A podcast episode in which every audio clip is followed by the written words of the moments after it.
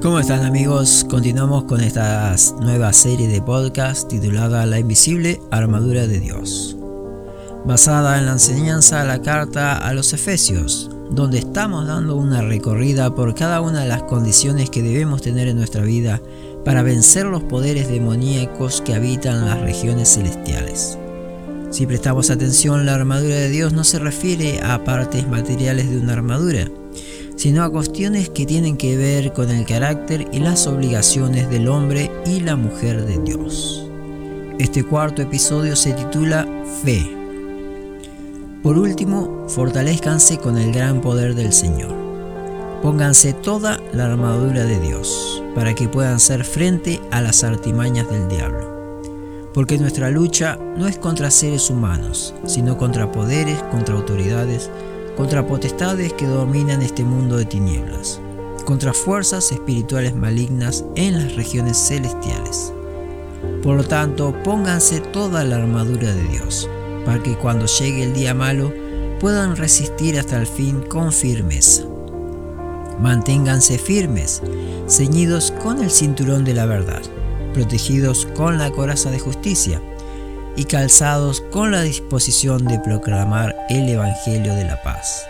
Sobre todo, tomen el escudo de la fe, con que pueden apagar todos los dardos de fuego del maligno. Amén. Gloria a Dios. Como venimos analizando en los episodios anteriores, el apóstol Pablo nos enumera las condiciones con las que tenemos que estar armados espiritualmente. Lo primero es la verdad, luego la justicia. Seguido a esto, predicar el Evangelio. Y ahora nos dice, por sobre todo, tomen el escudo de la fe. Es como que quiere resaltar la importancia de este elemento, que nuevamente tiene que ver con nuestro carácter. Ahora, ¿qué es la fe? La palabra de Dios nos enseña que es pues la fe, la certeza de lo que se espera, la convicción de lo que no se ve la certeza de lo que se espera. Si es algo que esperamos, es porque todavía no aconteció. Sería un hecho a futuro, que a través de la fe estamos convencidos que es real, es cierto. La convicción de lo que no se ve.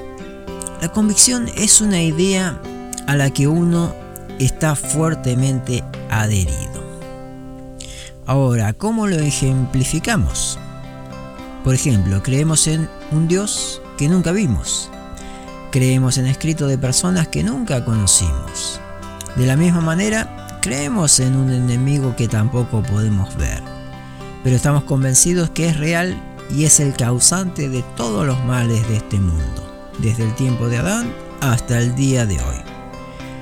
Si bien la fe es una sola, pero podemos ver cómo las personas tienen diferente fe.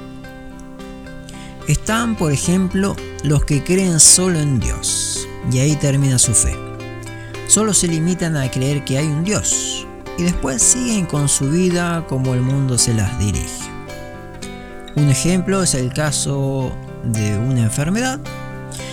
Esta persona cree en la medicina y no en un Dios que puede curar. O en el caso de la inseguridad confía en la policía, confía en las autoridades, pero no cree que Dios puede enviar a sus ángeles para guardarlo. Solamente se limita a creer que hay un Dios y después todo lo demás lo arregla de, de manera física con lo que Él tiene delante de sus ojos. Otros creen en Dios y también creen en los milagros que Él puede hacer. Creen que Dios cura, que Dios liberta, que Dios provee. Y hay un tercer tipo de personas, ¿no? O un tercer tipo de fe, que es la fe activa, que está ligada directamente con el amor. Y esto nos enseña la epístola de Santiago, que dice lo siguiente. Hermanos míos, ¿de qué sirve a uno alegar que tiene fe si no tiene obras? ¿acaso podrá salvarlo esa fe? Supongamos que un hermano o una hermana no tiene con qué vestirse y carece del alimento diario. Y uno de ustedes le dice, que le vaya bien, abríguese y coma hasta saciarse, pero no le da lo necesario para el cuerpo. ¿De qué sirve eso? Así también la fe, por sí sola, si no tiene obras, está muerta. Sin embargo, alguien dirá, tú tienes fe y yo tengo obras.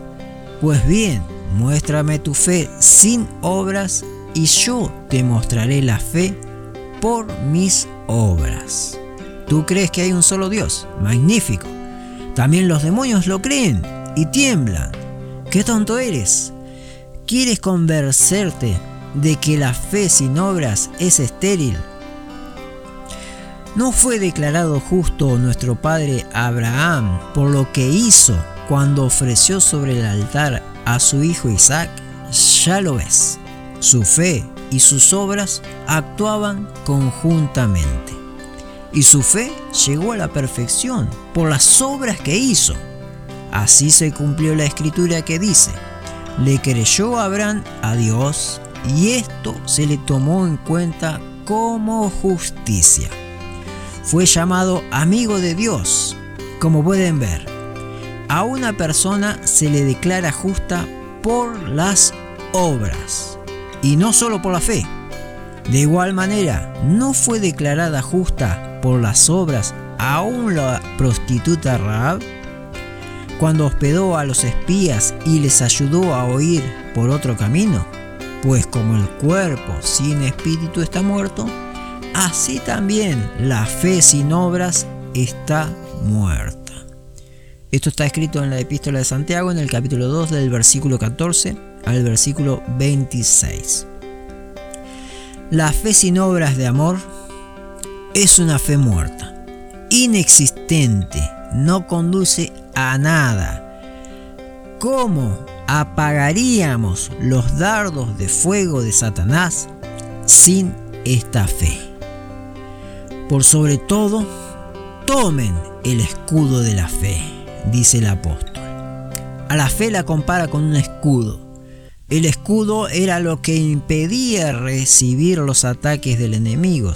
En este tiempo eran espadas, flechas, jabalinas, dardos de fuego.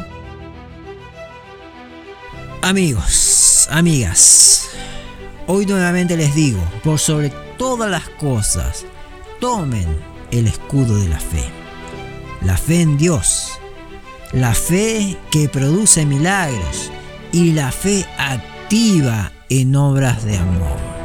De esta manera, será casi imposible que los ataques del enemigo lleguen a usted. Nuestro adversario, el diablo, no descansa, va a atacarlo una y mil veces. Pero si su fe está firme, está activa, ninguno de estos ataques lo podrá dañar. Los bendigo grandemente y los espero en nuestro próximo episodio de la invisible armadura de Dios.